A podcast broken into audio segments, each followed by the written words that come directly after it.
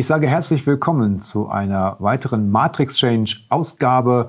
Hier erfahren Sie alles rund um Blockchain-Technologien, Kryptowährung und Tokenisierung. Und ja, wer es gestern so ein bisschen auf Twitter mitverfolgt hat, der hat es vielleicht schon gesehen. Ich wollte heute ein Video darüber bringen, warum es denn gestern an den Börsen und an den Kryptomärkten so turbulent zugegangen ist. Ich glaube, den meisten dürfte es nicht entgangen sein, dass der zweitgrößte Immobilienriese in China deutlich ins Wanken geraten ist. Das ist allerdings kein Problem, was erst seit gestern besteht, denn die Aktie von Evergrande ist in diesem Jahr knapp 90 Prozent bereits korrigiert, äh, wobei wir hier schon nicht mehr von einer Korrektur sprechen können, sondern eher von einer Fast-Pleite. Ever scheint da nicht so ein gutes Omen zu sein. Sie wissen ja noch, vor einigen Monaten lag die Ever Given im Suezkanal fest und die Regale in einigen Märkten blieben leer. Ja, Evergrande zieht auch die Cynic Holdings mit in die Tiefe. 87 Prozent in, äh, insgesamt fiel der Wert gestern 1,5 Milliarden US-Dollar. Auch weitere ähm, Immobilienunternehmen sind ordentlich in Mitleidenschaft gezogen worden in China. Und die, wie ich schon anfangs gesagt habe, dass die Probleme nicht so ganz neu sind bei Evergrande, das ist ähm, daher gegeben, 2008 brauchte Evergrande bereits schon einen Kredit in dreistelliger Millionenhöhe, einfach aufgrund dessen, ähm, weil auch da eine beinahe Pleite herbeigeführt wurde. Und damals waren es auch keine Banken, die reingesprungen sind, sondern quasi äh, ebenfalls ein, ein Investor, ein großer Mogul, der eingesprungen ist und ähm, damals Evergrande schon gerettet hat. 2015 äh, gab es an den Märkten in China auch große Probleme. Und der Vorteil in China an dem chinesischen Aktienmarkt ist letztendlich, die Regierung hat angeordnet, den Leuten kauft Aktien und anders als in Deutschland oder vielen anderen Ländern sind in, in China 80 Prozent der Investoren, nämlich Privatleute. Das ist ja hier in Deutschland zum Beispiel komplett anders. Und deswegen ähm, kann man diese, diese Pleite oder drohende Pleite von Evergrande nicht so gleich vergleichen mit der Krise, die 2008 ausgelöst wurde. Sie erinnern sich, Lehman Brothers, die über Nacht zusammengebrochen sind. Damals waren die Verbindlichkeiten um die 600 Milliarden US-Dollar. Dagegen wirkt natürlich Evergrande mit in Anführungsstrichen nur 300 Milliarden US-Dollar klein. Das entspricht ungefähr zwei Prozent des Bruttoinlandsproduktes von China. Und die Wirtschaftsleistung von den USA fällt ja wesentlich geringer aus als die von äh, China. Wenn Sie mich jetzt fragen, ich persönlich ähm, glaube nicht daran, dass Evergrande einen ähnlichen Effekt haben wird wie Lehman Brothers. Ähm, nicht, weil ich glaube, dass die chinesische Regierung am Ende des Tages äh, das Konstrukt stärken wird, sondern eben aufgrund dessen, dass wir einfach wirklich dieses Glück haben, dass viele ausländische Banken eben in China keinen Fuß fassen konnten da das Regime gesagt hat, wir wollen im Grunde genommen eigentlich alles hier in unserem Land lassen. Es gibt logischerweise schon einige private, äh, es gibt logischerweise schon einige Banken in China, ähm, die auch dort investiert sind, allerdings nicht in dem Umfang, wie es damals bei Lehman Brothers war. Lehman Brothers war so ziemlich in jedem Finanzpapier der Welt drinne. Deswegen hatte das einfach auch so unfassbare globale Auswirkungen.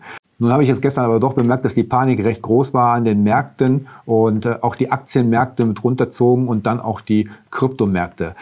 Evergrande hat natürlich erstmal jetzt noch versucht, seine Beteiligung am E-Auto-Hersteller Hengji und Evergrande Property Services äh, zu verkaufen. Und das ist natürlich gescheitert, um eine gewisse Liquidität äh, zu schaffen.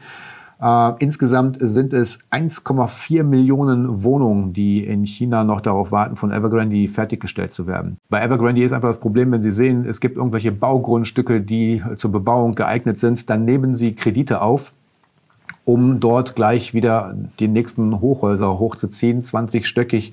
Ähm, das machen sie im Großteil auf Kredit und da ist denen auch wirklich jegliches Mittel recht. Sie bieten Anlegern bis zu 25 Prozent an. Ähm, da muss man sich nicht wundern, dass das Kartenhaus am Ende des Tages natürlich logischerweise ja zusammenstürzt. Ähm, Im Moment sieht es so aus, dass die staatlichen Banken in China nicht eingreifen werden. Und auch die äh, Regierung wird im Augenblick zumindest noch nicht angreifen. Spannend wird das natürlich jetzt am kommenden Donnerstag, den 23. werden, denn da werden dann rund, rund 130 Millionen äh, für die Anleihen fällig und wenn die nicht bezahlt werden können, dann könnte es schon sehr ungemütlich werden. Ähm, dann bin ich gespannt, wie tatsächlich da die Regierung letztendlich wartet. Wie gesagt, insgesamt 300 Milliarden ist die Verschuldung des Unternehmens. Und aus meiner Sicht muss da die Regierung was machen, denn sonst könnte es ungemütlich werden äh, für die Menschen auch vor Ort. Also man muss sich vorstellen, äh, wie ich vorhin eingangs äh, schon gesagt habe, es sind meistens Privatinvestoren, also Privatleute, die irg irgendwelche Immobilienprojekte investiert haben und die meisten dann auch noch in ihre eigene Wohnung mehr oder weniger. Mehr als eine Million von, äh, Chinesen warten darauf, dass ihre Wohnung letztendlich fertiggestellt wird, die aber schon bezahlt ist. Evergrande kann sie allerdings im Moment nicht fertigstellen, weil einfach die Mittel dazu äh, fehlen. Die Baustellen sind jetzt erstmal alle brachgelegt. Es gibt äh, Proteste innerhalb des Landes dass die Bauarbeiten weitergehen sollen. Äh, und wenn das nicht erfolgt in den nächsten Wochen, könnte das für die Regierung ein ziemlich großes Problem werden. Denn Sie wissen ja, die Partei steht ja in China über alles und da wird denen auch wichtig sein, dass am Ende des Tages auch der soziale Frieden gewahrt ist. Deswegen gehe ich nicht davon aus, dass Evergrande komplett verschwinden wird, aber ich gehe davon aus, dass Evergrande zerschlagen wird. Ja, ich hatte ja gesagt, dass die US-Banken glücklicherweise nicht so tief involviert sind in, im chinesischen Markt. Deswegen denke ich, wie gesagt, dass es diesen Effekt wie bei ähm, der Lehman-Pleite so nicht geben wird. Also ich sehe hier ehrlich gesagt kein systematisches ähm, Weltwirtschaftsrisiko, zumindest im Augenblick nicht. Äh, Sie wissen ja, vieles basiert auf Psychologie, denn ähm, die Medien pushen dieses Thema ja jetzt unfassbar hoch. Dabei sind die Probleme bei Evergrande ja schon wirklich alt. Also man hört ja immer wieder von Evergrande, dass die Probleme haben. Und man konnte sich also tatsächlich darauf einstellen. Nur jetzt wird es halt gehypt und die Leute verkaufen aus Panik. Und es das heißt ja bei vielen, die halt im Aktienmarkt gut investiert sind, die sind halt logischerweise auch im Kryptomarkt drin, zumindest wenn es um das Thema Bitcoin geht. Und äh, Sie haben ja gesehen, die Kryptomärkte haben natürlich auch extremst nachgelassen. Gestern war der Fear and Greed Index, also der, der Angst- und Gier-Index, noch bei 50. Heute liegt er bei 27. Ähm, Experten sagen ja immer, man soll so ein bisschen antizyklisch einkaufen. Das heißt also, wenn die Euphorie groß ist, dann sollte man aus dem Markt rausgehen und wenn der Markt Angst hat, dann soll man einsteigen.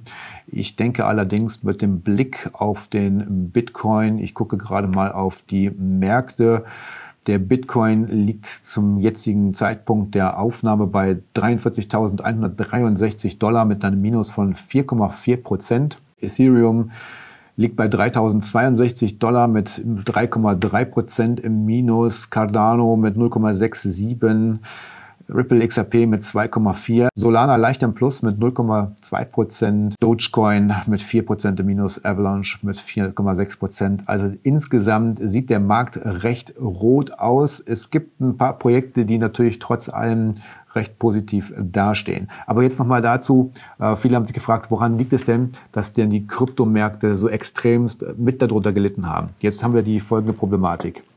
Wir hatten vor 14 Tagen, also so ziemlich genau vor 14 Tagen, diesen Flash-Crash an den Börsen.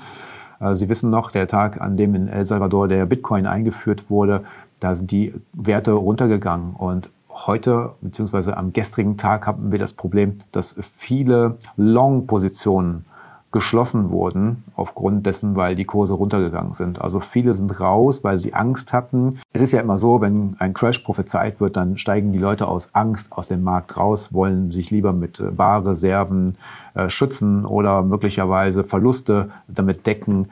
Und sind die Kurse natürlich schön runtergegangen und die ganzen Long-Positionen, die es jetzt gegeben hat, weil der Markt doch wieder recht optimistisch ausgesehen hat, sind dabei geschlossen worden in Milliardenhöhe. Ich gehe tatsächlich davon aus, dass die Woche rot bleiben wird, denn wirklich spannend ist eben genau dieser Donnerstag, der 23., wenn die 130 Millionen, also knapp 130 Millionen äh, US-Dollar an Zinszahlungen für die Anleihen von Evergrande ähm, fällig werden. Und diese werden wahrscheinlich, gehe ich jetzt von aus, nicht bedient werden können. Und das könnte nochmal einen Effekt haben auf den Markt. Ich glaube allerdings, dass es langfristig betrachtet ähm, im Kryptomarkt äh, nicht dazu kommt. Also gestern war auch so ein bisschen ähm, die, das Thema, ist das vielleicht dieser sogenannte Black Swan Event, wo man sagt, hm, jetzt gehen wir vom Bullen in den Bärenmarkt. Ich sag mal, jein, es könnte sein. Also man sagt ja immer, buy the dip. Ich wäre da heute noch etwas vorsichtig, denn ich glaube tatsächlich, wir haben das tiefste Tief noch nicht gesehen. Das ist aber auch nur meine persönliche Meinung. Wir könnten tatsächlich 37.000 Dollar vielleicht noch ankratzen. Ich glaube allerdings, dass es danach wieder hochgehen wird. Aber wie gesagt, ohne Gewährleistung keine Anlagenberatung in dem Sinne. Ja, ich hätte vielleicht noch einen kleinen Tipp für Sie als Anleger, um Ihr Portfolio vielleicht ein bisschen zu diversifizieren, wenn Sie im Aktienmarkt drin sind und ähm, da auch immer wieder die Volatilität erleben Genauso wie im Kryptomarkt kann ich Ihnen empfehlen bei matrixchange.eu unter dem Reiter Invest. Da finden Sie die Matrixchange Baskets äh, M18 Portfolios. Die M18 Portfolios beinhalten diverse Projekte, die wir tokenisiert haben und die bieten Ihnen als Anleger auch eine gewisse Wertstabilität an. Anlagen sind bereits ab 500 Euro möglich. Ganz interessant finde ich zum Beispiel die Presale-Phase jetzt gerade von Farmers Life. Farmers Life ist ein österreichisches CBD-Unternehmen, ein kleines Start-up sehr, sehr interessant auf jeden Fall. Schauen Sie mal rein, www.matrixchange.eu. Sie können sich auch einfach unverbindlich und kostenlos von unseren Experten beraten lassen diesbezüglich und treffen Sie danach einfach Ihre Entscheidung. Ja, zum Abschluss bleibt noch zu sagen, wir haben bei CoinMarketCap aktuell 12.015 Kryptowährungen gelistet. Und ich kann mir vorstellen, wenn der Bullenzyklus wieder losgeht, dann werden Ihnen auch wieder sicherlich viele, viele Coins angeboten. Passen Sie auf, worin Sie investieren. Investieren Sie nur in Kryptowährungen, die auch einen Sinn ergeben und auch ein absoluter Wert dahinter steht. In diesem Sinne danke ich erstmal fürs Zuschauen und wir sehen oder hören uns am kommenden Freitag wieder.